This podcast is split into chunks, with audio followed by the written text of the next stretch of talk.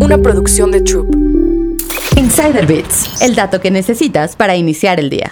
Seguro has escuchado el mito de que el SAT está al pendiente de todos los movimientos en tus cuentas bancarias, pues te pide justificar cada peso que ingresas. Sin embargo, esto no es del todo cierto. Por ejemplo, si un amigo te deposita su parte de la comida del fin de semana, el SAT no levanta las alertas para cobrarte impuestos. Y es que, en realidad, el SAT no cobra ni vigila todos los depósitos en efectivo. Tampoco rastrea los depósitos entre familiares, pagos de venta de artículos de catálogo, ni lo que se deposita a través de tandas o préstamos personales. Pero esto no significa que el SAT no te pueda auditar. Y es que para el SAT no existe el secreto bancario. El secreto bancario consiste en la protección que los bancos e instituciones financieras deben otorgar a la información que reciben de sus clientes. Básicamente, tu banco no puede dar tu información a nadie. Cuando se detectan incongruencias entre los gastos e ingresos, el SAT puede solicitar información de tus movimientos a los bancos o instituciones financieras con el fin de evitar fraudes fiscales. Seguro has escuchado que los bancos están obligados a informarle al SAT de aquellas personas que reciban más de 15 mil pesos en efectivo al mes. Y esto es verdad. Si depositas 15 mil un pesos a tu cuenta, el banco hace un reporte y se lo manda a la institución fiscal. Sin embargo, de acuerdo con el organismo, el objetivo no es cobrar impuestos para estos depósitos, sino rastrear reportes de posible procedencia ilícita. Además,